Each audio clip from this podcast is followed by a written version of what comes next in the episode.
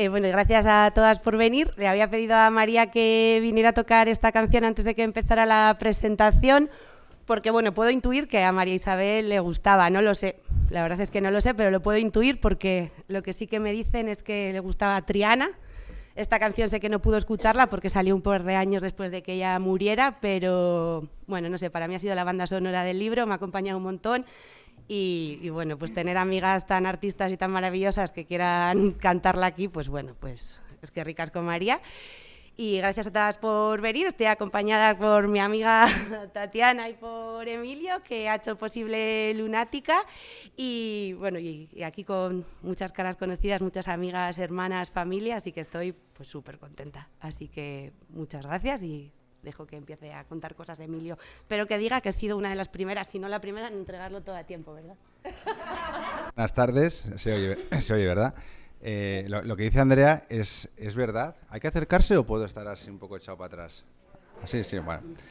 Eh, entre todos los descubrimientos que como editor he tenido en, en, este proceso eh, tan bonito de, publicar el, libro y ver trabajar a Andrea, eh, el más llamativo de todos, como dice ella, fue que, entregó en la fecha exacta, cosa que no me ha ocurrido en 120 libros que podemos llevar publicados en libros del CAO. De hecho, ya me he acostumbrado a que, es una, especie de tentativa, ¿no? La gente te pregunta, oye, ¿cuándo quieres que te lo entregue? Y te dice, bueno, el 15 de marzo. Y vas diciendo fechas un poco al azar, sabiendo que nadie va a entregar y te parece bien porque toda la gente tiene vidas muy complicadas y, y se trabaja en muchas cosas a la vez. Y entonces me dejó muy descolocado cuando, cuando, cuando me llegó el email de Andrea. Digo, no, me jodas, esto ahora que. Me viene mal, ¿no? tengo, tengo, mucho trabajo y ahora que tengo, que editarlo. Y, y, nada, ha sido un, un, proceso, como digo, eh, maravilloso trabajar con, con, con Andrea Momoito desde la primera vez eh, pre-pandemia, eh, que, no, que, nos vimos en el, en el 2 de mayo, eh, ya habíamos hablado por, email, me habían contado ya cosas de, la historia de María Isabel, y, en aquella primera cañas que nos tomamos en, la plaza me, estuvo contando primero de palabra lo que significaba para ella María Isabel, cómo había sido el descubrimiento, qué tipo de libro tenía en la cabeza, que todavía no, no, estaba escrito, había escrito reportajes para Pícara y era todo un proyecto. Y, ya desde ese primer momento eh, me sedujo muchísimo la historia por todo lo que implicaba, todo lo que se podía contar a, través de una historia eh, anónima, una historia de una persona que vive en los márgenes, una persona completamente desconocida que, en circunstancias normales nunca eh, tendría hueco en, en un libro. Vi claramente, como me contaba Andrea, que a través también de esa historia se podían contar muchas cosas del contexto político, eh, social de, los 70, que al final creo que como editor siempre es lo que pido o busco en una, en una crónica, en un libro de, crónica periodística, como a través de una historia poder contar un, universo muy amplio. Eh, y lo que me sorprendió sobre todo por encima de todo es ver la, la, fuerza, la fascinación y el, la, la energía que, eh, que desprendía mm, Andrea y, un amor muy, muy transparente que tenía hacia María Isabel. Eh, que como, investigadora, como periodista, te puedes acercar a, digamos, a, una persona como desde la curiosidad, desde, no sé, desde el morbo incluso, de, pero, pero ella transmitía una, una, energía y, y, un amor muy primigenio hacia, hacia, hacia María Isabel. Y después de esa reunión, eh, también como editor me respondí, me, hizo una pregunta, también la respondí de, quiero, yo quiero leer este libro, me apetece saber más de, María Isabel y, vi claramente que, que, sí quería y ese fue el, comienzo de, echar a, rodar em, la historia. Eh, otra cosa que me, que, deslumbró muchísimo de, Andrea, además de que, de que entrega las cosas a tiempo, es una meticulosidad eh, de tabla Excel para trabajar que es impresionante. Y, sobre todo, bueno, para mí que tiendo, a, tiendo al desorden de una forma muy, muy, natural, eh, me impresiona ver el, trabajo ahí de, de, hormiguita, de Esther, cuando me iba pasando toda la cantidad de, archivos, de lugares que tenía que visitar, porque claro, eh, cuando estás investigando, hablando, contando una historia de una persona muerta hace 40 mm, años, que es difícil encontrar a gente que, que la conoció o que tienes que pedir eh, documentos complicados en, archivos de, Santander, de, Bilbao, de Astillero. Em, y me, pasó todo un, plan de, trabajo que me, me, impresionó muchísimo. Pero todo esto al final son, son cosas que no, tienen más, no, tendrían más valor si no se traducen, no vienen acompañadas de, de, una pulsión literaria y de una capacidad narrativa absorbente, que, al final es, es, sobre eso se, se, construye todo. Sí, y, es verdad, y, creo que, se, lo dije a Andrea desde el principio, creo que es un...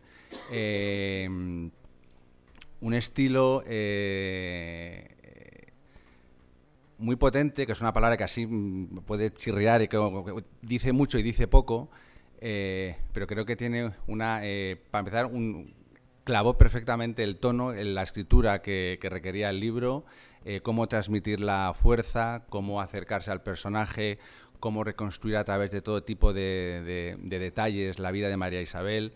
Eh, cómo narra los encuentros con, las personas con las que habla, ¿no? lo que un periodista llamaría fuentes, que tú te puedes limitar a llamar por teléfono a alguien, eh, ponerle la grabadora, hacerle cuatro preguntas y transcribir entre comillados lo que te está diciendo esa persona. Y, en los acercamientos que tiene a, personas, a familiares o amigos, amigas de, María Isabel, eh, algunas son miniaturas fantásticas como, como ella, como Andrea, está describiendo a esas personas.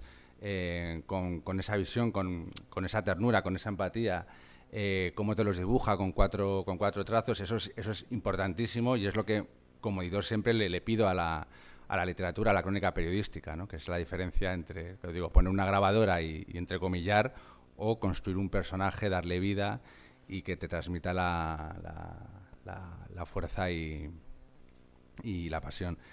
Y eh, luego, em, otra cosa que me ha gustado muchísimo es em, esa reconstrucción de paisajes, bueno, paisajes de, lugares ya desaparecidos, eh, como haces del Cabildo Alto en, Santander y del antiguo San Francisco en, Bilbao, y mm, con también con, esa minuciosidad que ya había visto eh, a, través de sus tablas Excel de, archivos de, de, diputaciones provinciales, aplicado a la memoria, a, la memoria eh, física, arquitectónica de lugares que ya están completamente, completamente desaparecidos. Entonces, bueno, otra escritora, otro periodista podría haberse limitado a, a, describir esos, esos, esos antiguos barrios con, con, dos frases tópicas, por decir, el antiguo barrio chino de, de Santander, ¿no? Eh, y, hace como una, una, descripción de, de, cómo era bar a bar, de cómo eran las personas que trabajaban ahí, de cómo eran sus relaciones, y todo eso te va dando pues, una, una, una textura que te envuelve y que te sitúa perfectamente en la, en la, en la, en la historia y en, y en, el lugar, que además son para muchas para mí para muchas de vosotras es lugares ya olvidados desaparecidos que no, que no, que no habéis conocido y, eso es a lo que me refiero también con esa, esa capacidad. Eso, eso, es el talento literario, al fin y al cabo, ¿no? El ser capaz de, de, trasladarte a, a, otras épocas, el ser capaz de, de, que te imagines la persona que te está hablando, el, el, el, lugar, en, el, lugar en el que lo hace.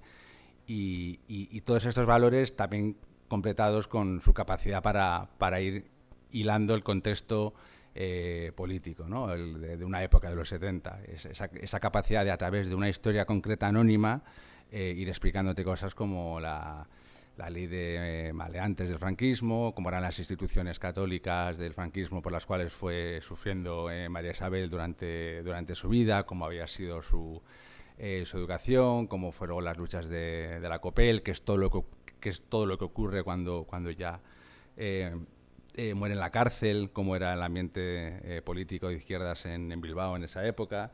Entonces, todo esto va sumando y, y, crea un, un, gran, una gran historia, un, mosaico que, que es eh, fascinante. Para mí como editor lo he disfrutado muchísimo, como, como lector también, y, estoy muy orgulloso de que, del, del, resultado. Y bueno, no me, no me quiero enrollar más, voy a pasar la palabra a Tatiana, a la cual también agradezco por, por venir y, luego bueno, seguiremos la conversación. Gracias, Mati. Ella es historiadora, me daba un poco de miedo que me encontrara errores. Es verdad, totalmente. Eh, sí, como, como soy historiadora he traído, he traído un papelito porque me confundo entre presentaciones de libros y congresos. Entonces, pues para, para no confundir, yo siempre escribo algo. No, la verdad es que he escrito algo porque sabía que me iba a poner muy nerviosa, porque para mí es súper emocionante eh, estar aquí con Andrea, porque conocí este proyecto antes de que, de que fuese libro y ahora pues describo un poco mi, mi, alucinación y mi fascinación. Eh, tengo que decir que a veces las historiadoras pecamos de arrogancia y denostamos un poco a las periodistas. Y, esta señora logró fascinarme y, y, pensar, ojalá que todas las historiadoras tuviéramos estas ganas, este empuje y esta pasión por lo que, por lo que estudiamos, ¿no? Entonces, pues sabía que me iba a poner como nerviosa, así que he escrito algo rapidísimo, brevemente. Bueno, cuando me invitó Andrea a presentar el libro, me llené de emoción y a la vez de un poquito de susto. Es toda una responsabilidad presentar el resultado de un proyecto vital, porque creo que este libro ha sido eso para ella.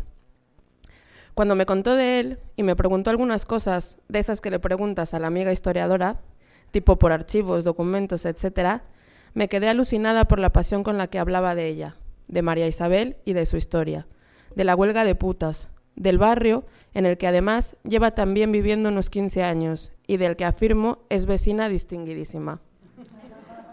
Un barrio que ya no es el mismo, como, como ella misma dice. Entonces, cito, entre cabarets y bares de copas, la vida se abría camino en cortes. Sí, Rosita. Así que agradecerle que me permita estar aquí. No quiero extenderme mucho porque siempre me cansan las presentaciones en las que la invitada habla más que la autora. Poquísimo tengo yo que decir en comparación a todo lo que puede decir y responder Andrea sobre este libro. Hemos venido aquí a hablar de su libro, no del mío. Así que allá vamos. Dice Rebeca Solnit que, cito, a menudo se describe la investigación como una tarea concienzuda y aburrida, pero quienes disfrutan con esta labor detectivesca experimentan la emoción de la casa, de buscar datos, de sacar cosas recónditas de su escondrijo, de hallar los pedazos que unidos forman un cuadro. Los fragmentos que disponen son historias, hechos, manuscritos y cartas, viejos recortes de periódico, volúmenes encuadernados de revistas que nadie ha abierto desde hace años, algo que alguien cuenta en una entrevista y que no ha contado a nadie más de esa manera. Sí, Rosita. La historia que cuenta Andrea, de quien me atrevo a decir que lo que sintió fue mucho más que la emoción de la casa, es la historia de un tiempo que fue cruel con las mujeres, el franquismo y la llamada transición. La historia de una sociedad brutal contra las prostitutas. La historia de una mujer que fue feroz con ese mundo que le gritaba en cada esquina que no merecía estar en él y la historia de un amor, el de Andrea por María Isabel. Y a medida que iban pasando... Ah, no. Ya he dicho un par de veces que lo leí en 18 horas. Lo sé porque las conté. No paré. Lo leí en 18 horas. Y a medida que iban pasando, más y más entendía obsesiones, las suyas.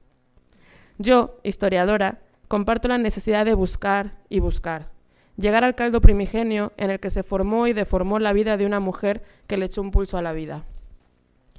Y estaba viendo en mi cabeza, porque el libro es muy cinematográfico, una peli de aquel buen cine kinky, mientras leía la vida de una mujer tan real que supera la ficción. Andrea habla de franquismo, de instituciones de tortura y explotación como el Patronato de Protección a la Mujer, del que habría que investigarse mucho más. Sé que lo está haciendo, ¿eh? Ojo. De la ley de peligrosidad y rehabilitación, una verdadera condena para cientos de personas. Habla de violencias psiquiátricas, de negligencias médicas, habla de las cárceles, de los y las marginadas y su lucha, como los miembros de la COPEL. Habla de putas, de yonkis, de kinkis, y habla sobre todo, y en cada una de las 219 páginas, de clase, de la clase trabajadora y la pobreza. Es un libro feminista, porque es un libro de denuncia, y se supone que a eso nos dedicamos las feministas, a denunciar todo aquello que lanza a las personas a los márgenes. Yo no he venido a contarles el libro, pero necesitaba poner en palabras todo lo que esta historia despierta en quien la lee. Me encantaría preguntarle, Andrea, apunta, ¿cómo? ¿Por qué? ¿De dónde surgió la idea y cómo llegó a ser una obsesión? ¿Cuál fue el proceso de investigación? ¿Cuál el camino que recorriste en el laberinto para liberar al Minotauro? Y si al final lograste liberarlo. Porque será todo un lujo saber cómo es que reconstruyes de manera casi cinematográfica la vida de María Isabel, desde su Santander natal hasta ese fatídico 8 de noviembre de 1977. Baste hacer solo una breve alusión, porque me encanta, de su método de comprobación de veracidad en las entrevistas. Cito, ¿hay alguna evidencia de que pueda ser efectivamente así? ¿Me lo ha repetido más de una vez? ¿Ha sido en conversaciones distintas? Si las tres respuestas son afirmativas, lo doy por relativamente bueno. Es un libro honesto, en el que desgrana también la labor de una periodista en la búsqueda de respuestas, los fracasos, los momentos duros y las ideas asombrosas y casi mágicas como consultar la carta astral de María Isabel. Se agradece la escritura honesta en la que pone de manifiesto sus dudas, y la cito porque es una de mis partes favoritas del libro, porque creo que dinamita la falsa idea de objetividad de la escritura y de la investigación.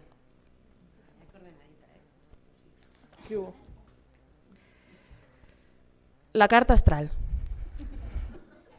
Me he acercado a ella un poco más mirando a los planetas y a las estrellas. No suena muy riguroso, no. Efectivamente, no lo es. Me han leído su carta astral porque lo quiero saber todo de ella. Pero de repente dudo. ¿Tengo derecho a adentrarme así en su intimidad? ¿Resta veracidad esta incursión casi esotérica? No casi, cariño. Esotérica a mi trabajo de investigación. Quizá me esté pasando, pero lo quiero saber todo sobre ella. Esto es real, ¿eh? ¿Dónde empiezan sus lamentos? ¿Dónde mueren sus dolores? ¿En qué posición estaban los planetas el día que nació? Pero ni siquiera sé si estaría de acuerdo con todo esto. Es más, a veces creo que me caería mal. Y es probable que yo tampoco le gustase mucho a ella. No sé.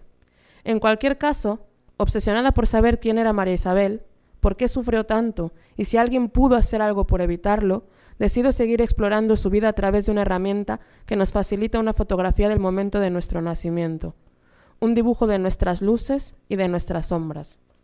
¿Por qué no? Me gustaría cerrar esta breve presentación con otra cita de Rebecca Solnit.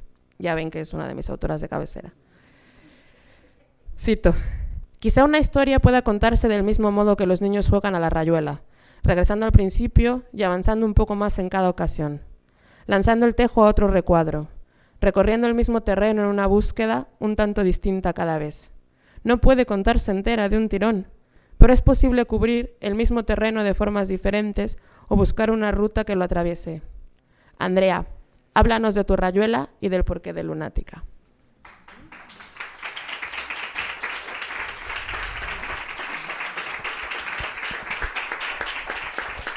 Gracias. Me hace gracia que destaques el capítulo de la carta astral que se titula Todos sus amores estaban condenados, porque estuvo a punto, estuvimos a punto de sacrificarlo. sí, porque hubo ahí un momento de duda, ¿no? De si era una buena idea o no, ¿no? Haber estado tanto tiempo obsesionada con comprobar si efectivamente había eh, bruma o no el día que nació María Isabel en Santander y de repente voy y, y, hago ¿no? su carta astral. Bueno, con dudas al final decidimos que enmarcándolas ¿no? con este inicio podía tener sentido y bueno, yo estoy, estoy contenta, ¿no? porque creo que además explica bastante bien eh, pues mi obsesión por, por esta historia que me están preguntando mucho de por qué la conozco y de dónde viene esta obsesión. Y yo en realidad conocí la huelga de prostitutas porque era en mi barrio. Bueno, yo soy de Ortuella, pero en el barrio en el que vivo desde hace muchos años. Y se hablaba de esta huelga en los bares. Buscando alguna vez información para otras cosas me habían aparecido pequeñas referencias a una huelga de putas. Y hombre, pues llamativo me parecía, ¿no? Entonces, cuando el movimiento feminista convocó en 2018 la huelga, yo busqué un poco todo lo que tenía y, y para un especial de pícara de otras huelgas y escribí las putas que clamaron por María Isabel y bueno, pues me quedé satisfecha porque más o menos entendí cuáles eran las demandas de las prostitutas de cortes, qué querían, cómo se habían organizado, quién las había apoyado y me quedé relativamente satisfecha. Pero me quedó una duda y era que quién era María Isabel, ¿no?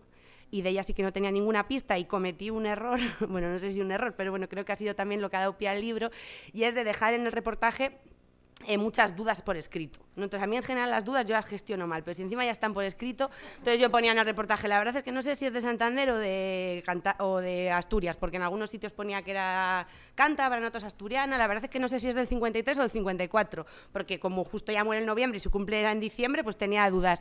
Y un día dije, venga, pues voy a ir a, no tengo nada que hacer, voy aquí a Basauria, al archivo, a pedir su certificado de defunción Y pues me dan su certificado de defunción y empiezo a saber más cosas y, y empiezo a configurar, ¿no? Una persona que, bueno, pues que me resulta interesante.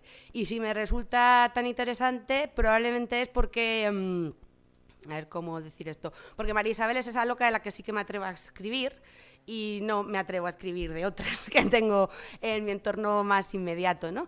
Y, tiene una historia eh, completamente apasionante que probablemente su familia o su entorno más cercano no, no viva con la misma pasión que viví yo, como probablemente no, la, no me pasaría lo mismo a mí, ¿no? Si, fuera esa persona cercana de mi entorno, ¿no? Entonces, bueno, decidí que ahí pasaban cosas, que había cosas interesantes y, empecé a indagar a ver qué me encontraba, ¿no? Y la primera persona que me encontré fue a su hermano Pedro, que es un personaje que no, es que no os una idea, o sea, lo primero que me dijo nada más vernos es, pero no me ves más delgado, y yo, pues es que acabamos de conocernos, Pedro, no te he visto nunca antes, entonces no tengo con qué compararlo y tuvimos varias conversaciones completamente surrealistas, donde me contó también, entre otras cosas, que él había entrado a la cárcel, esto creo que en el libro no lo cuento, por ser sastre, y yo inocente de mí no lo entendí, hasta que me explicó que es que le había hecho unos ojales a uno que había llamado guapa a su mujer, y yo seguía sin entenderlo, hasta que me dijo pues que apuñalé a un gilipollas, y dije, bueno, vale, este, este era el entorno de María Isabel, y este... Y este es su hermano y es una persona a la que tengo que reconocer que he cogido un cariño brutal porque, porque ha puesto muchas ganas y mucha pasión para que este libro sea posible, aunque hace meses que no me coge el teléfono, el libro no lo ha recogido de correos y demás, ¿no? Pero bueno, él cuando, bueno, cuando le pone pasión a algo, la pone, pero luego pues se le, se le, se le va olvidando. Pero bueno, es un, tipo muy particular, que entre otras cosas, por ejemplo, me decía que a la huelga, me decía, hombre, claro, yo estuve en la huelga, bueno, me hacía unos cálculos rarísimos. Yo, Pedro, no puede ser, si tú eres de tal año no podías tener esa edad, y el que sí, que sí, que sí. Yo, bueno, vale, vale. Y entre otras cosas me decía que había habido en la huelga de mi hermano un millón de personas. Un millón de personas, que te lo juro, un millón de personas. Y yo, vale, vale, Pedro. De ahí sale también el sistema de verificación, sale un poco de él, ¿no? Porque yo fui con mi hermana a tal cine a ver Tarzán. Bueno, a ver, ¿Tarzán estaba en ese año? Sí, vale, puede ser. ¿Ese cine estaba en ese año? Sí, vale, puede ser. ¿Me lo va a volver, me lo repite un mes después? Venga, pues igual sí que fueron a ver Tarzán, pero todo como puesto en cuarentena porque, bueno, pues, pues es un tipo muy, muy particular. eh, que em, sin querer él me llevó también a, poder encontrar a, a la madre de María Isabel, que, que sigue viva. La llaman la genia, se llama Eugenia, tiene 93 años y una vida también muy particular y, fue también los encuentros con ella también fueron muy interesantes porque ella en realidad quería que escribiese su historia y no la de su hija. Entonces me tuve que pelear, pelear varias veces en plan que sí Eugenia que sí que sí que sí que sí que sí que la cárcel que sí que traficabas con oro que sí que la droga que sí que pero que María Isabel qué María Isabel no ni, ni su madre no quería hablar de ella y ha sido también una gran pelea porque Pedro también prefería hablar de él ¿eh?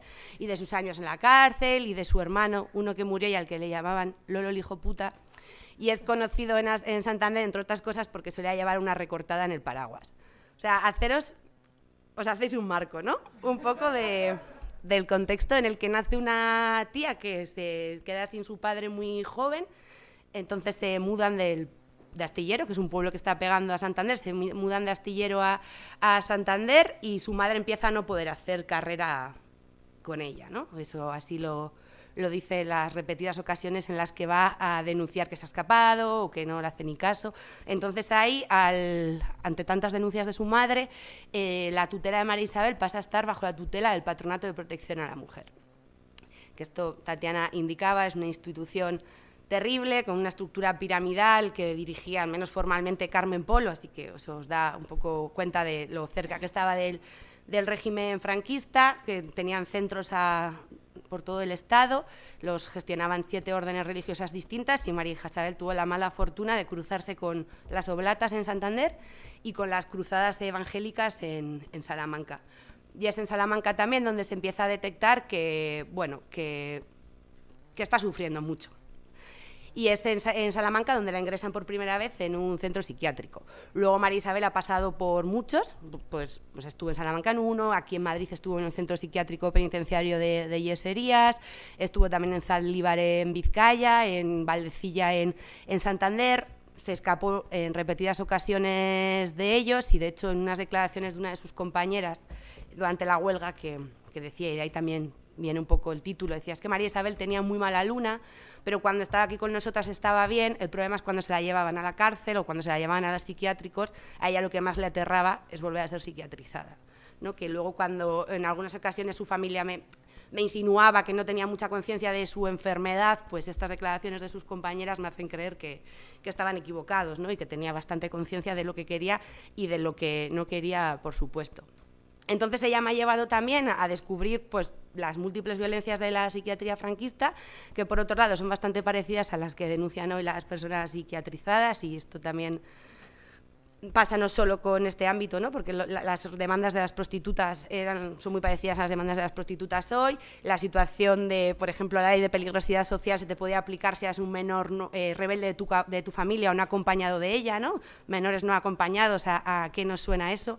Y aunque tanto el Patronato de la Protección a la Mujer se derogó en, en el 83 y luego os digo qué pasó con él, y la ley de peligrosidad eh, social no quedó derogada por completo en el 95, a pesar de eso todos esos colectivos y grupos de personas que estaban tan estigmatizados y señalados tanto con el patronato como con la ley de peligrosidad social siguen siendo los grupos más vulnerabilizados también hoy, ¿no? Y espero que Lunática también sirva como para, para enmarcar eso, ¿no? O eso, o eso pretendido. Os decía para que veáis hasta qué punto las lógicas de, violencias estatales e institucionales siguen en las mismas dinámicas, el patronato de protección a la mujer sí desapareció como tal, esas competencias se pasaron a los institutos de la mujer de las diferentes comunidades autónomas, pero todas estas órdenes religiosas en los mismos centros, con los mismos recursos y por supuesto sin haber pedido nunca perdón, siguen haciendo labores de intervención social, porque digamos que el patronato era algo así como los servicios sociales, eh, centrados en este caso en concreto en, en las mujeres, ¿no? en las mujeres caídas y en una cosa que me gusta a mí mucho y en las que están a punto de caer. Entonces ahí, pues bueno, pues podías caer bajo la tutela del patronato por diferentes razones, porque tu familia te denunciaba, porque te denunciaba una vecina, porque, por ejemplo, hay documentado el caso de una chavala en Sevilla que la denuncia una vecina porque la han visto mucho con un gitano en la feria. Y, y, podías estar, ¿no? tu, familia podía perder tu tutela. Eh, hay muy, pocos casos documentados, cada vez más, sobre todo el, gran trabajo lo ha hecho una periodista que se llama Consuelo García Cid, que estuvo... Eh, bajo el yugo del patronato durante muchos años y tiene un par de libros y está haciendo un trabajo importante de, bueno, pues de al menos empezar a conocer a muchas mujeres que pasaron por ahí para empezar a hablar de esto, pero sigue siendo un tema, como ya indicaba Tatiana, completamente desconocido. Hay algún documental, alguna cosa, pero todavía muy, muy poco. Eh, hay algo, algo, de documentación en algunos archivos, pero la documentación central, que tendría que estar en Madrid, primero se quemó y luego se incendió, o al revés, no lo sé, pero no quedó nada en cualquier caso. Y, por ejemplo, en Santander nadie sabe nada de dónde puede estar ese archivo y la verdad que el tema de los archivos ha sido, ahí necesité mucho de, la ayuda de, compañeras que, se han dedicado más activamente a esto, porque yo la verdad es que no tenía ninguna herramienta, a mí en la facultad no, nunca me enseñaron a, buscar, a hacer investigaciones de este estilo y luego no lo he necesitado, pero ha sido una pelea constante. Es verdad que he tenido bastante suerte y me mucha documentación que algunas otras personas que, que están trabajando en esta misma época y en relación también a la ley de peligrosidad y rehabilitación social se muestran muy sorprendidas de, toda la documentación que he conseguido. La verdad que ha sido un poco de coña, la voy a decir, algunas han sido grandes solicitudes, pero otras han sido de coña. En Bilbao, por ejemplo, fui a la Policía Nacional, pregunté por la del archivo, la del archivo bajó, me dijo, ay, sí, pero tienes que hacerme una instancia y estaba como agobiada la mujer, como con prisa. Y yo, pero te pillo en mal momento, prefiero que venga, venga en otro rato. No, es que iba a tomarme un café, y dije, ah, pues te acompaño, no pasa nada. Y la acompañé, la invité al café y pues luego me dio la documentación. Y, y, por, y, en Santander, por ejemplo, también me encontré con un tipo muy majo que me dijo que no me lo podía dar, pero que, me, que si yo quería podía ir allí, que me dejaría verlo con la condición de que no, no apuntase nada. Y yo le dije, vale, vale, no te preocupes que tengo muy buena memoria. Y, estuve ahí, claro, en Santander encima fue curioso porque tenían toda la documentación de María Isabel unida a la de su familia, a la de su madre, a la de sus hermanos. Entonces me sacaron un taco así de cosas que fue el primer ejercicio fue separar qué era de Lolo, qué era de Pedro y qué era de María Isabel, que era de los tres. Ahí, por ejemplo, descubrí eh, una pequeña documentación de algo que su familia sí que me contaba muy a menudo, y es que una vez apareció desnuda en la playa del Sardinero un día de tormenta que se metió al agua y que unas monjas la, sacaron de, la playa, ¿no? y que fue una de las primeras veces que, la ingresaron en, el Hospital Psiquiátrico de Valdecilla, ya en Santander. Y esta era las cosas que decía, ¿esto qué será? ¿Qué será así? Y, no encontré el parte de la policía donde añadían otros detalles, como que había agredido mm, bastante a un policía, cosa que algo que hacía también de manera recurrente. Eh, agresiones, la verdad es que, bueno, pues la tipa, no sé si autodefensa o qué, pero bueno, tenía la mano larga, podemos decir, la mano, la botella, el puñal, todo. Porque cortó la yugular a un señor porque le pisó sin querer, a otro le apuñaló, que se me llamó un día por teléfono y me dice, hola, mira, es que a mí la mujer esa me apuñaló. Claro, así, sin hola ni nada. ¿Y yo? Claro, tardé un poco en caer, pues en algún bar yo debí dejar mi número de teléfono alguna vez, oye, pues si pasa por aquí aquel tío al que apuñaló, que me llame. Y pasaron meses después y me llama, oye, que me apuñaló, pero no sé qué más decirte. Yo, pues ¿dónde fue? No, pues ahí fue mucho, pues no. Pues y más, aquel, aquel hilo no, no me lleva mucha más, como otros muchos hilos, ¿no? Que se han quedado a lo largo de la investigación, pues ahí colgados, ¿no? Y es verdad que hubo un momento en el que tuve que, pues que decía, hasta aquí hemos llegado, lo que tengo lo cuento también un poco porque me llamó Emilio en plan, oye, que este año nos queremos organizar, ¿tú crees que podrás entregarlo para el año que viene? Y fue como, bueno, pues o busco o lo marco y, lo hago ya o, o, seguiría enganchada. O sea, he llegado al he llegado a unos puntos muy bizarros de tener unas documentaciones, unas cosas, decir, pero yo para qué quiero saber cuál era el número de expediente, de, mm, bueno, o sea, unas cosas como muy surrealistas. Entonces me vino muy bien también que me, que me dijeran, venga, para el año que viene. Y luego también, bueno, siempre que tengo ocasión me gusta destacarlo, la suerte que tengo de trabajar en un proyecto como Pícara Magazine, que les dije, chicas, que me voy tres meses a escribir el libro, les dejé a cada una una foto de María Isabel sobre la mesa y me fui tres meses, ¿no? Y bueno, pues la verdad es que pues, pues es una suerte, ¿no? Que cualquier otra persona en, en otros proyectos no tiene esa flexibilidad que sí que, que sí que he tenido yo para contar esta historia que también me, me, gusta siempre insistir en que María Isabel no es ninguna heroína y que no me gustaría que nadie cuando lea el libro se quede con esa sensación. Lo que me gustaría es que acabéis muy enfadadas y que lo tiréis y que reivindiquéis más memoria en este país porque nos hace mucha falta, pero no me gustaría que María Isabel aparezca, bueno, pues eso, como ninguna heroína porque no lo es, ¿no? Me parece que es una tía muy ordinaria, muy vulgar en el mejor sentido de la palabra, que tomó muchas decisiones, yo creo que la mayoría de ellas, la verdad, equivocadas, pero fueron las suyas y, adelante fue con, con, todo ello, ¿no? Y, y me parece importante que la gente que tenemos vidas vulgares y ordinarias bueno, a veces nos pasan cosas importantes, ¿no? Y esto es lo que pasó con María Isabel, ¿no? Que en un contexto en el que, bueno, no habría en principio nada llamativo, nadie que, nada que pudiera llamar la, la atención de una periodista, pues es que con 23 años se muere quemada en la cárcel, sus compañeras están hasta las narices de la situación tan violenta que viven y se lanzan a las calles, ¿no? Y se lanzan a las calles de un barrio donde la gente en general también estaba muy quemada, entonces encuentran apoyo relativamente rápido, ya el mismo día del funeral el cura dice en la propia homilía, oye, estaría bien aclarar qué ha pasado, mm, las putas empiezan a mm, salir de allí calentitas y bueno, hay una agresión a un señor, algo que tiene que ver con un pastel, que esto no os lo voy a desvelar para que compréis el libro, pero hay un puto pastel que a María Isabel la trae por la calle de la amargura, que incluso su familia hasta que aparecí yo en sus vidas, seguía creyendo que a María Isabel la detuvieron por, por robar un pastel y, y, bueno, eso no sé a dónde iba yo con, con el pastel. Bueno, eso, que el ambiente se caldea, eh, ese mismo día deciden, muy apoyadas, había como tres movimientos sociales que sobre todo fueron los que apoyaron esta huelga, ¿no?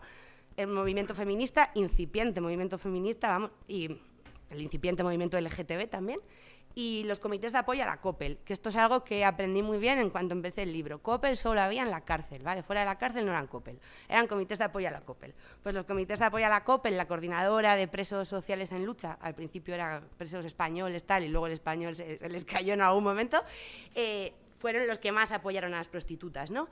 Y, son también los que más, man, o sea, las personas que estuvieron en estos comités son las que más me han podido dar información sobre este caso, porque así como las feministas tuvieron mucha relevancia en la prensa, incluso la pancarta que hay aquí desplegada y la que hay en la portada del libro está firmada por la Asamblea Feminista de, de Vizcaya, en realidad lo que me dicen ellas es que ellas no pintaron mucho allí, que no conocían mucho el barrio, de hecho, algunas cuentan que, era, que, fue la primera vez que habían ido a San Francisco, ¿no? que era un sitio que, bueno, que las daba incluso cierto miedo, o sea, las primeras feministas, ¿no? las primeras tipas que, que se empezaban a articular en el 77 a protestar, que estaban organizando las primeras jornadas de Euskadi, que venían de las primeras jornadas estatales que habían sido aquí en el 75, eran tipas bien, bueno, o sea, que estaban en la uni, que tenían, bueno, cierta formación. Había algunos grupos también de fábricas mujeres organizadas de, eh, más desde el ámbito laboral, pero la mayoría eran mujeres que estaban empezando una carrera bueno, profesional de cierta envergadura, ¿no? Entonces, pues no estaban muy acostumbradas a estar rodeadas de, de mujeres como, como María Isabel con, los maricas es un poco distinto, porque es verdad que, pues, pues, tienden a ser un poco más cabareteros, entonces sí que muchos de ellos andaban por cortes viendo espectáculos o, tenían mucha relación con gente trans, entonces estaban más cerca de, las prostitutas también por eso, ¿no? Y, la COPEL, pues claro, es que estaban, eran el apoyo directo y eran el sostén directo a los presos, ¿no? Entonces, pues también había más relación, pero las feministas estaban un poco que pasaban por allí. Y es una cosa llamativa y es que la prensa, sin embargo, las dio un, protagonismo y una relevancia que, en realidad no tuvieron y que la verdad que ellas se han encargado todas de decirme que no parezca, que no parezca que nosotras ahí no hicimos nada. Y en el que no parezca me, viene también a la cabeza un, un miedo que me ha acompañado toda la investigación y es que yo enseguida me di cuenta de que la huelga había sido dimensionada de más por la prensa. porque es que el país todos los días durante una semana, Egin una doble página, cambio 16, cuadernos para el diálogo, posible. O sea, todas las prensa un poco progre de, la época dieron un bombo a esta huelga que luego no correspondía con, lo que me decía la gente que participó en las protestas, ¿no? O sea, que fue la prensa quien lo llamó huelga en realidad, ¿no? Que fue la prensa la que le dio una dimensión, que, es probable que, que no tuviera, ¿no?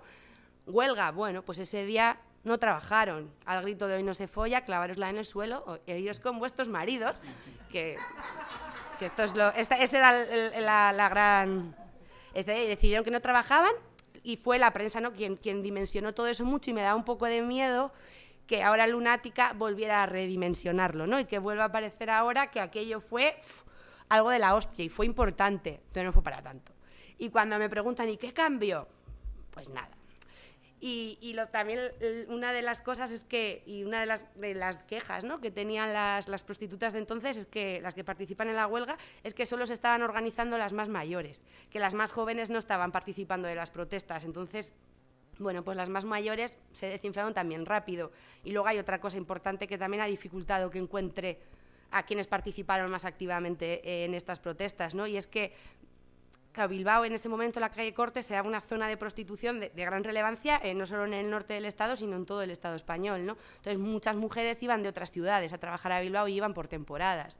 Por ejemplo, Reyes, que es una de las que más se habla en el libro, porque también se habla mucho de ella en, en la prensa, era sevillana y estaba algunos meses en Bilbao y algunos meses en, Sevilla. Entonces, pues esa mujer algún día se fue y encuentra a todas unas Reyes en Sevilla. Pues no he sido capaz, la verdad, y no será porque no lo he intentado. Entonces, es verdad que me han faltado muchas voces, y con Reyes, por ejemplo, sí que tenía más esperanza, porque de ella se acuerda todo el mundo, porque después de un meeting, bueno, un meeting, o sea, se subieron en un banco y empezaron a decir, pues esto, queremos esto, queremos lo otro, la gente de la COP, el tal, y, las prostitutas, y ella ya se vino arriba, se arriba, se vino arriba y gritó Viva España.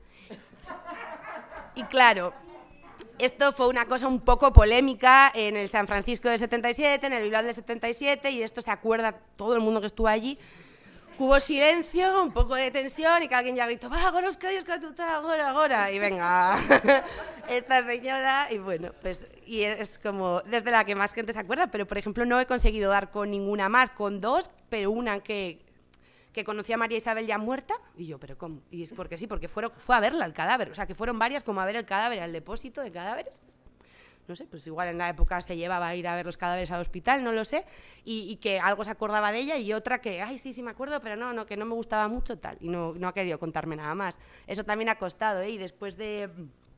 He pasado muchas horas para escribir este libro en un bar, bueno, muchos bares, la verdad.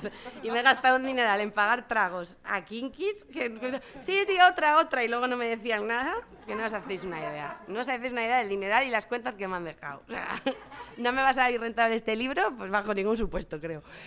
Pero bueno, en el donde paso mucho, mucho tiempo es en un bar de Cortes, que es el bar de Olga, que para que os hagáis una idea, no tiene cafetera, no tiene cañero, o sea, ella sobre todo de lo que vive es de que las cobra algo, muy poco, pero las cobra algo a las prostitutas que todavía trabajan en cortes por guardarles el tupper en la nevera. Entonces luego ellas le piden un trago y le pagan algo más por el trago y comen allí.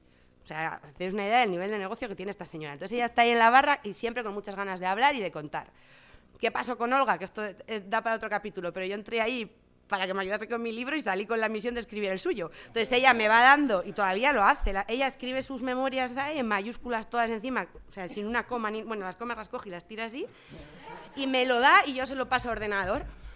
Y todo el gato me pregunta, bueno, ¿qué mi libro cuándo lo vas a publicar? Y yo, Olga, yo no puedo publicar libros. O sea, yo te lo paso al ordenador, lo caré si me va bien con el mío, sin imprimirle algunas copias. Porque la verdad es que la, la mujer me ha ayudado un montón, tanto ella como Vicente, que es su fiel escudero, y están todo el día ahí en el bar y, y me han ayudado mucho a, a llegar a mucha gente que de otra manera pues probablemente no hubiese llegado, por mucho que soy del barrio, pensar que San Fran es el típico sitio donde están hartas que cada X tiempo aparezca alguna periodista que quiera hacer alguna investigación sobre gentrificación, prostitución, transexualidad y los temas claves, ¿no? Están hasta las narices de contar las mismas historias, de contar cómo era San Fran entonces, de contar cómo era la prostitución, de qué pasó con la heroína. Entonces están un poco hartas de, de periodistas, ¿no? Y, y para que me hicieran un poco de caso, pues he tenido que echar muchas horas bebiendo botellines de Heineken calientes, la mayoría de las veces, ¿no? Que como, joder, por lo menos esto podías meterlo a enfriar.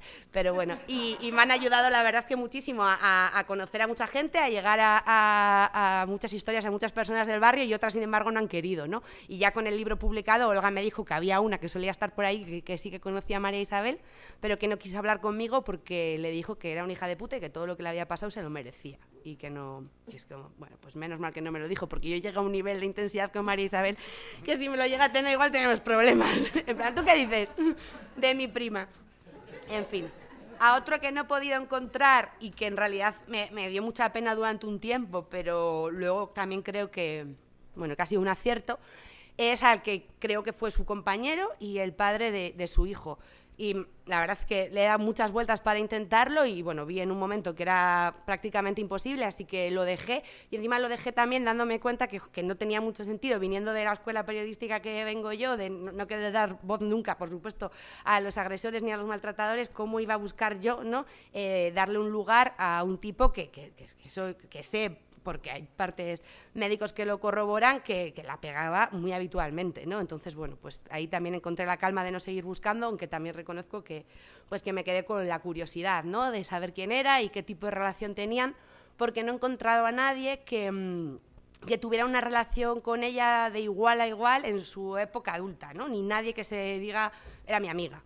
O sea, sí, del cole y así, pero nadie en su edad adulta dice María Isabel era mi amiga, nadie me, me sabe decir exactamente cómo era, ¿no? A mí me da mucha pena pensarlo, pero creo que no tuvo muchos amigos ni amigas, ¿no? Encuentro, pues sí, al tipo que la llevó una vez a Santander, de Santander a Bilbao, a otro con el que se solía enrollar de vez en cuando, uno que sí que dice que eran colegas porque ya les voy a hacer no sé qué y no sé cuántos, pero no encuentro a nadie que me diga así, pues era una tía generosa, ahora no, no encuentro a nadie que me la sepa describir en el plano más íntimo, pero es verdad que luego viendo cómo o intuyendo cómo pudo ser su vida, entiendo que igual no, bueno, pues, pues me temo que no tuvo oportunidad de, de, generar relaciones personales muy a largo plazo, ¿no? También, bueno, ella iba y venía todo el rato, la gente que la conoce del barrio me lo repite muy a menudo, que andaba como todo el día subiendo y bajando bolsas, o sea, ella tenía mucho trajín, tenía mucho trajín, tenía muchas cosas que hacer, subí y bajó una bolsa, Betty ven a Santander, llevaba al niño a Santander, lo volvía a traer a Bilbao, ella, yo qué sé, pues, pues vivía, vivía así, y um, como hoy no me he traído, es que tengo un papelito para mis presentaciones, que, que está ya tan roído que me ha dado vergüenza sacarlo, ya no sé qué si me ha olvidado. Porque una de las cosas que estaba haciendo era como plantear la presentación, que hoy lo he hecho un poco más desordenada, porque al principio pensé, bueno, voy a plantearlo como pues 5 W, ¿no? por, por, hacer algo como, por hacerme un poco la periodista o algo, dije, venga, y, pero como que no me salía así, entonces lo planteé como cinco emociones, ¿no? Que habían atravesado el libro, que era el miedo, el orgullo, la tristeza, la rabia y la euforia pues el miedo a saltarme a algún límite, ¿no? a estar traspasando los límites de su intimidad y de los de su familia, sobre todo con, con este libro, eh, la rabia ¿no? por las instituciones, por la ley de peligrosidad y rehabilitación social, por el patronato, por toda la gente que, tuvo a su alcance poder echarle una mano y que decidió no hacerlo. Euforia también por todo lo que se generó tras su muerte. ¿no? Esa, joder, se, se, genera en Bilbao y se crea en Bilbao a partir de su muerte una coordinadora de marginados, que en otros territorios como Madrid o Barcelona tuvo más fuerza. Pero en Bilbao fue una cosa muy puntual y a partir de, de su muerte. ¿no? También eh, rabia, eso he dicho, miedo, rabia, euforia, tristeza y no me acuerdo ya cuál era la otra. No me acuerdo, pero bueno, muchas emociones en el libro, porque ha sido la verdad que un, bueno, pues un viaje muy, muy interesante, me lo he pasado muy bien, ahora tengo un mono del carajo, porque ahora ya no sé qué hacer si no es preguntar por ahí al azar a ver si conoces a María Isabel, he dado el paso de quitármela de fondo de pantalla del móvil, todavía no de fondo de pantalla del ordenador, ese paso todavía no lo he dado, pero lo tendré que dar porque, jo, espero desengancharme de esto un poco, ¿no? Y, y poder pensar en, en, otras, en otras historias también, porque desde un punto de vista más formal no es no es, no es posible ¿no? llevar un nivel de implicación tan grande con una historia, ¿no? porque, bueno, porque no, no, es realista tampoco, ¿no? que pueda mantener ahora todas esas relaciones que he generado, algunas sí, ¿no? pero, pero otras muchas no, Son, muchas relaciones acaban, acaban con el libro, ¿no? y eso también desde un, periodismo feminista ¿no? y otra manera de hacer periodismo distinta no sé muy bien cómo encajarlo, ¿no? El, pues toda esa gente ahora a la que ya no les voy a escribir, oye, ayúdame con esto, oye, tal, ¿no? Javi, por ejemplo, un tipo de astillero que con unos tatuajes que es que hay que verlo, la verdad, o sea, hay que verlo ese señor. En fin, eh, y, sin embargo, o sea, me ha tratado estos años, me ha cuidado, pero que flipáis, ¿eh? me venía a buscar a la estación de autobuses, me llevaba con su motillo de 49, Santander para arriba, Santander para abajo, para que fuera más rápido a las cosas, me hacía recaos, en plan, Javi, puedes ya no sé dónde preguntar ahora qué hago ¿no? con, con esa relación. Ahora ya no, yo, no tengo nada que ver con un señor de sesenta y tantos años de astillero. O sea, no sé qué otro vínculo puedo tener con él que no sea, que no sea el libro, ¿no? Y así con otras muchas relaciones. Y eso, bueno, pues, pues también hay a, colocarlo y a recolocarlo ahora, ¿no? Después de, haberlo acabado. Y, y no sé qué más. ¿Qué más puedo contar que se os ocurra? Gracias. ¿Cómo has conseguido tú precisamente lo que nos pides a nosotros de no convertirla en una superheroína, no que no se quede en nuestra memoria, en nuestra mente como alguien importante y seguir dejándola en, en, su, en su perfil de vida vulgar? ¿Cómo has conseguido tú no, yo no lo No has conseguido, ¿no? No. yo tengo cinco o seis fotos de ella en mi casa, no, la llevé flores a la fosa común, no, yo no, yo estoy obsesionada. Yo no espero que no os obsesionéis el resto, eso es lo que os espero, porque es una tipa que atrapa, es que atrapa muchísimo, atrapa muchísimo, ¿eh? es como, bueno, pues que es un, bueno, no sé, algo tiene. Bueno, algo tiene, algo tiene en mi cabeza, claro. O sea, que esta señora lleva muerta muchos años, que a veces es como bizarro hablar de ella en estos términos, ¿no? Y ha habido un momento, ha sido tan larga la investigación que la gente me pregunta, ¿qué tal María Isabel? Y yo, bien, bien. O sea, es como, bien la investigación, ¿no? Pero se había convertido ya casi como en un personaje más de, de mi vida, desde luego, ¿no?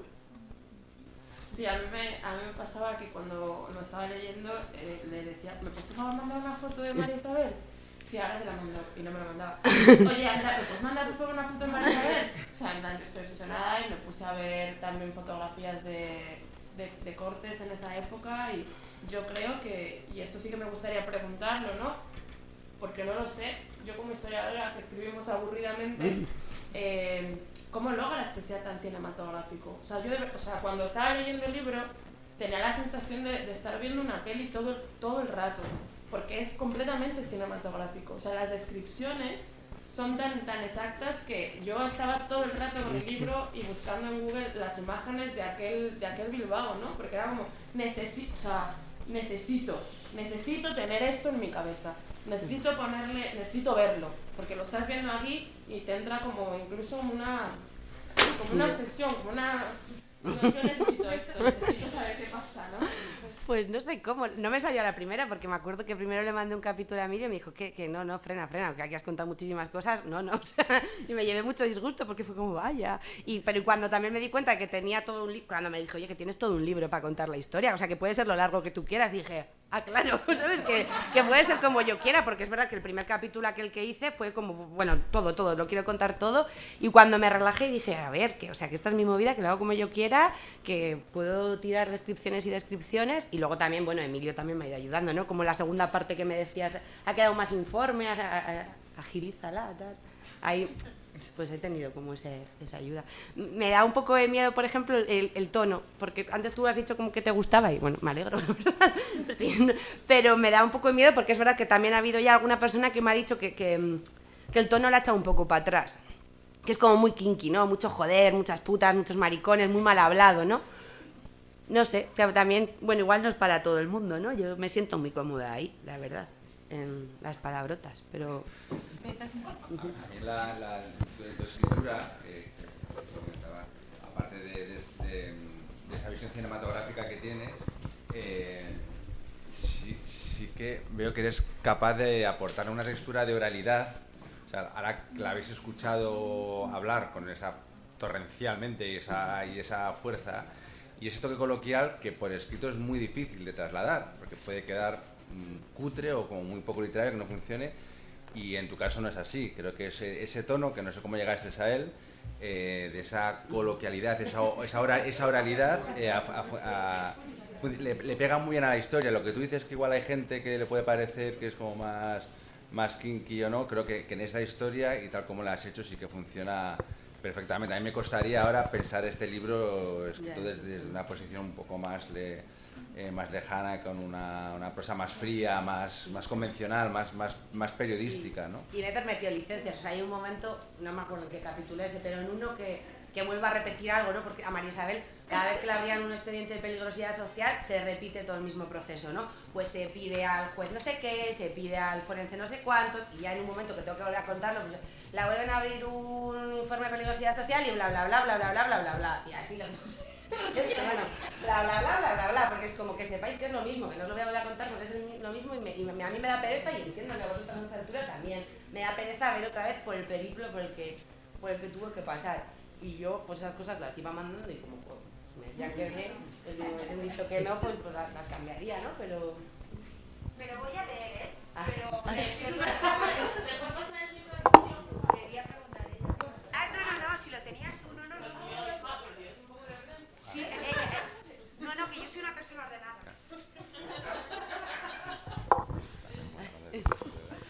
Nada, Andrea, yo dos preguntitas. Una, eh, más desde el punto de vista técnico de la escritura y así, o sea, que, tenemos como un poco romantizado ¿no? El, el, hecho de escribir, pero bueno, ¿cuáles fueron tus principales dificultades? Y por ahí, y luego, si de alguna manera te ha transformado escribir este libro y en qué. Vale, pues eh, para escribir, es verdad que al principio me agobié un poco porque no sabía cómo cogerlo, pero pues hice lo que a mí se me da bien, que es un Excel. con un cuadro muy grande, con los temas y los fui ordenando y lo, ordené en un Excel primero, como cada cosa, y luego me, puse, a, o sea, como que a las mañanas hacía eso de ordenarlo y más como, y a la tarde pues ya me ponía como, como a escribir y eso me sirvió, porque si no hubo un momento que me parecía inabordable, o sea, era como, ¿cómo ordeno yo todo esto? No quería que fuera tampoco cronológico, porque tampoco tiene sentido contar las 7.000 millones de veces que entró y salió a la cárcel, los 7.000 millones de partes que tenía por pegar a las funcionarias. Entonces, cuando, me di cuando encontré la estructura en mi cabeza, la volqué en una tabla y, y tal, pues, pues se me, se me se me hizo relativamente fácil. También tenía tres meses. O sea, era como yo me cogí tres meses en pica y tenía tres meses. Y ese día iba a estar, el 31 de mayo iba a estar fuera como fuera, o sea, por encima de mi cadáver que yo no me retrasaba. Y porque tenía que volver a trabajar el 1 de junio. Es que ni más ni menos. O sea, como mis compañeras habían tenido la deferencia de darme esa posibilidad, sin, claro, tan poco tiempo que tampoco cogieron a nadie en pícara, o sea que estuvieron tres meses sobrecargadas de curro. Entonces era como, como sea, yo el 1 de junio tengo que volver aquí con el libro escrito y, y sin dar mucho, mucho la matraca y cambiarme, no sé, o sea, eh, estoy muy contenta porque me ha dado como, hasta ahora toda mi carrera también ha estado muy ligada a pícara, entonces ahora estoy muy contenta porque es como algo mío que estoy defendiendo yo sola y, y bueno, pues, pues eso es un subidón. Y cambiar pues todavía no sé, es que ha salido hace un mes, no sé, tampoco, no sé, estoy contenta. Y no estaba muy contenta hace unos meses, así que mira, algo sí que, algo sí que me ha cambiado. Andrea, una pregunta que me lo voy a leer, ¿eh? pero es un spoiler. ¿Ella era prostituta? Sí. Ah, pues ya está. Es que, o sea, me refiero, no lo había dicho. Vale, vale, no, vale, pues sí. vale, entonces, o sea, entiendo que la solidaridad, cuando dice solidaridad de compañeras, no eran las de la cárcel, sino eran las, que trabajaban con ella en la calle. No, las que la trabajaban con ella en Bilbao, el resto de las prostitutas. Vale, Con esa hay una cosa curiosa, ella muchas veces dice que cuando, o sea, cuando a veces la detienen y tal, acusada pues de escándalo público, a veces niega ser prostituta y otras veces lo dice, no sé muy bien por qué. Y a veces queda como, pero María Isabel, ¿por qué tú dices aquí que eras puta? Si sabes que te van a llevar para adentro, di que no. Pues a veces, a veces lo decía, pero sí, ella sí.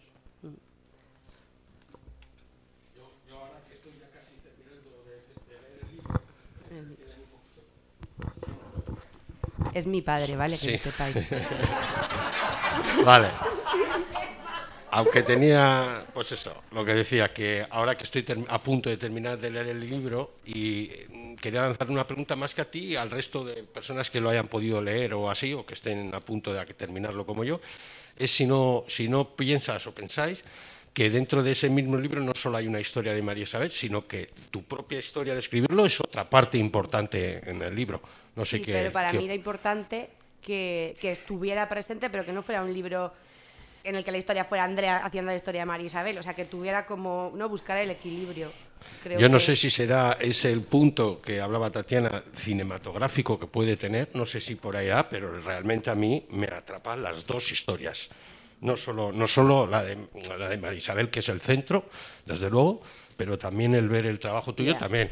Entonces esa, esa es la pregunta, no sé si a uno tenía alguna otra opinión sobre ello.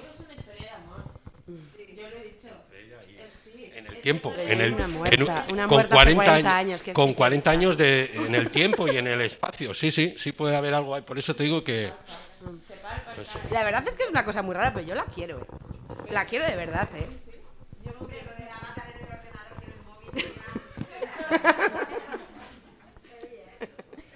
Vale.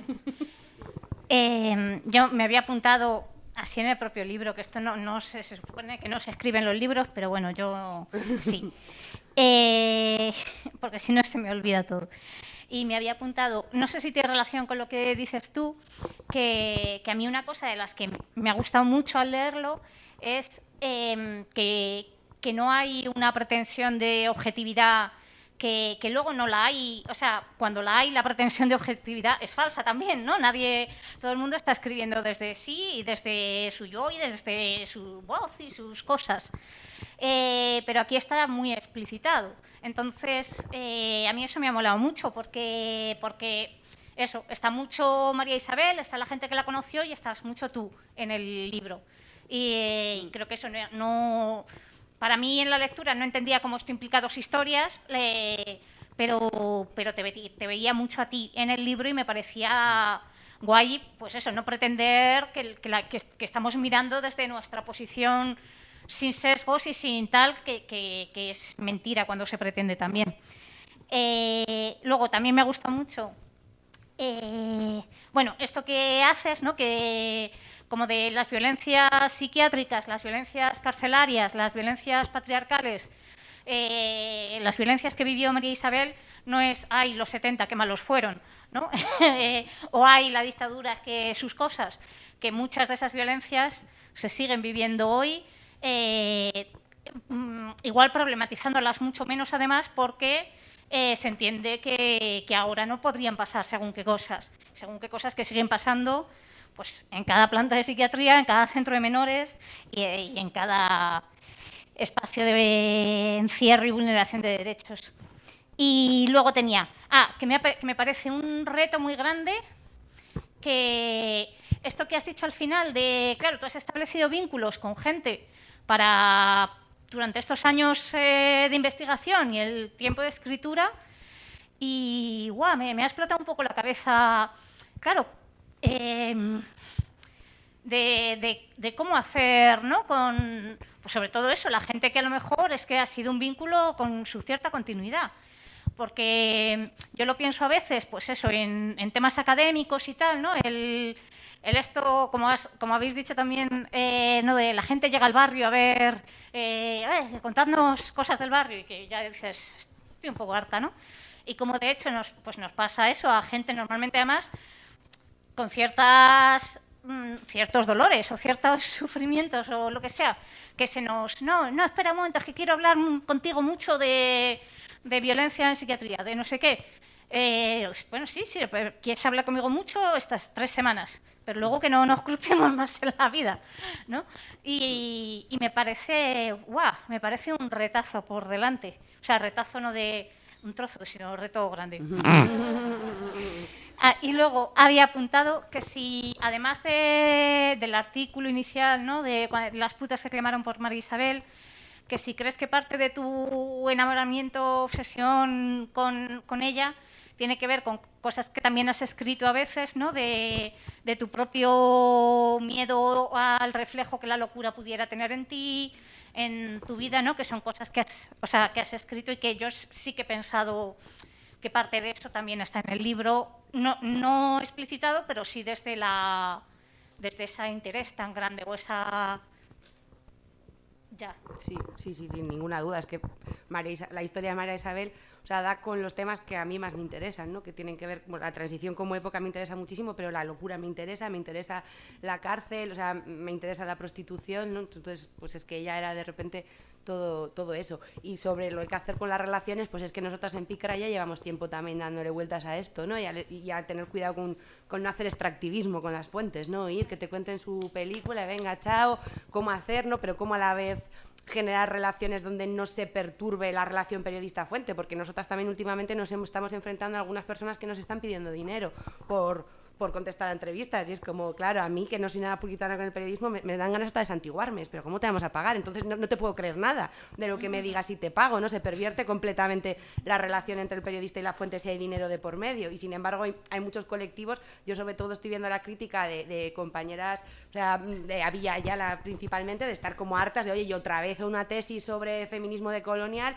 y otra vez no sé qué, y mi tiempo para tu carrera académica, mi tiempo para tu libro, sin que a mí me, me revierta nada, ¿no? Y anda estamos pensando mucho en cómo devolver, pero que no sea en términos económicos, porque, porque claro, a mí hay, y mira que para, para casi nada soy puritana, pero para esto me, es que me, me parece que se pervierte por completo. Y hubo hace un tiempo también que hubo, ¿no? O sea, polémica porque no, creo que la SER, o sea, se supo que había, estaban pagando a chavales en Melilla para que hablasen con ellos. o sea, si tú, o sea, que te cuento lo que tú quieras, te canto la traviata. O sea, sea no puedes pagar porque la gente. Tiene que haber una relación de eso, bidireccional. Y, pero claro, la hay en este caso. Bueno, pues yo no sé si el libro sirve de devolución. No sé si la gente que me ha ayudado va a sentir que el libro es la devolución creo que no, porque creo también que la mayoría no se lo van a leer. ah, qué guapo, muy bien. ¿No? Entonces, bueno, pues, no sé, espero que también el, no sé, que ese rato, ¿no? Les haya servido para, no sé, no sé. pero andamos dándole vueltas a eso, sí. Hombre, he invitado a Cañas, no te haces tú una idea cuántas, sí, sí. Sí, pero sin embargo, por ejemplo, ir a Astillera a presentarme da cierto pudor, porque también en el libro hay un, aparte que hay una, un capítulo de desprecios, porque claro, yo he odiado mucho durante estos años, eh, también hay un momento en el que jo, señalo eh, el profundo asco que me han dado las personas que parece que llevaban 40 años esperando que viniera una periodista para contarles lo malísima que era la madre de María Isabel, lo problemática que era esa familia, lo difícil que era ser vecina de esa gente, ¿no? Y es como, pero en serio, 40 años después, tanto os perturbaba la manera de vivir que tenía esta familia para que 40 años después estéis aquí. Pues yo te cuento, pues ven, que te digo, pues la madre era, uh, pues no sé qué. Es como, y, y claro, no creo que se, que se vean muy bien reflejadas en el libro, entonces no sé si iré a presentar astillero. es igual, ¿no?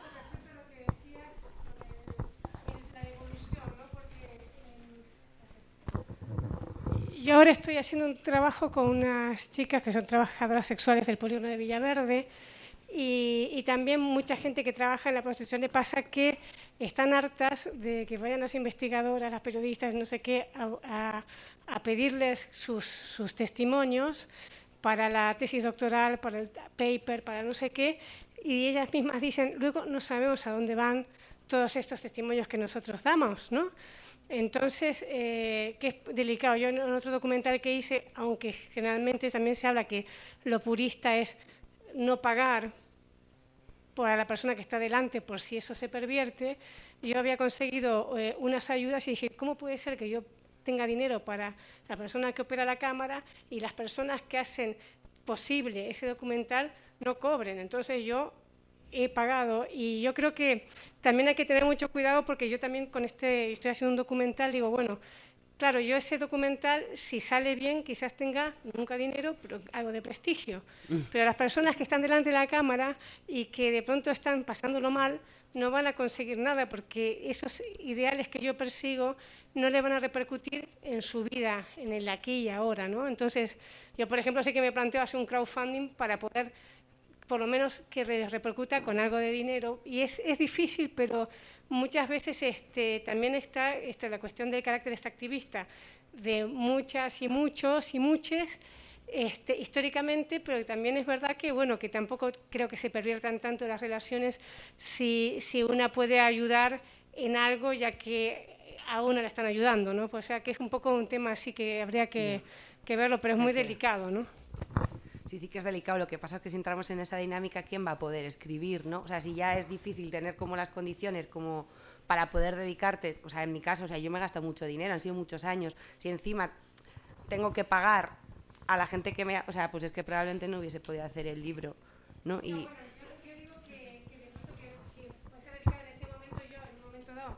Yo sí tuve una pequeña ayuda y al haber recibido una pequeña ayuda decidí compartir en una pequeña parte porque, porque pensaba que, yo lo sentía así, más allá de que, eh, por ejemplo, dentro de una asociación de documentalistas no lo ven bien, o sea, ven bien que tengas una ayuda y que tú le pagues al cámara, pero no ven bien que le pagues a tu protagonista. Bueno, que son cosas, también uno lo puede devolver de otras maneras. También el tiempo que tú estuviste con esas personas charlando y qué sé yo, también es una forma de devolución, porque seguramente, o lo que estás haciendo con la dueña de- del bar ese de las Cortes, pasándole, eso es una devolución. También, yo, digamos, hay muchas formas de devolver, no solamente con dinero, con tiempo, también con cariño, otro tipo de cosas. ¿no? Sí, sí, sí, desde luego. Y es un tema que yo creo que vamos a tener que darle muchas vueltas porque cada vez está más, más presente, así que vamos a tener que encontrar una, una respuesta a esto, ¿no? No, Desde luego no la tengo.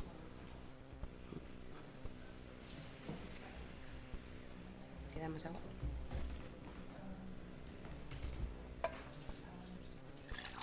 Esos muchos años, ¿cuántos años fueron? Pues en total, fácil, desde que conozco la historia y tal, seis, pero de investigar tanto no, o sea, los últimos.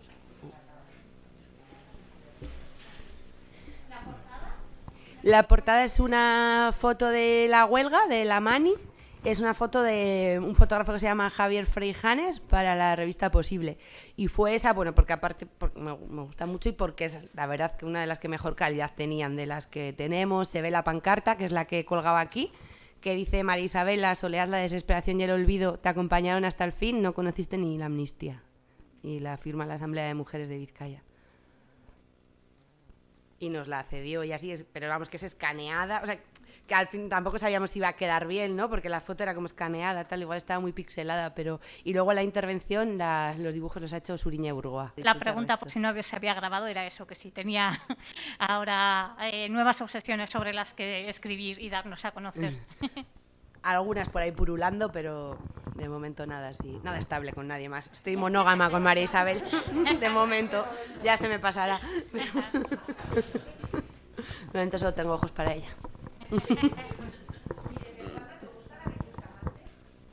Ah, pues mira, es que claro. Esto lo pregunta porque llevo calcetines de Bustamante. Sí, han, han preguntado, por si no se ha grabado, que desde cuándo le gusta a David Bustamante. Pues llevo calcetines de Bustamante que me he comprado en tolocolección.net porque es cántabro como María Isabel. ¿Ahora mismo? ¿Llevas calcetines Bustamante? Sí, ¿no me los has visto? ¡Oh, qué maravilla! ¡Oy, oy, oy! Los he comprado en la misma página en la que compré un mogollón de cosas mientras escribía el libro. Por ejemplo, una postal de un hotel del que María Isabel se fue sin pagar. De repente vendían una postal de ese hotel en internet y me la compré. Mm, Bueno, compré muchas cosas en esa página. Tengo un poco de vicio. Todocolección.net. Hay unas cosas que alucináis. Cuando te enamoras, tú Sí, lo das sí, todo. va. Es, eh,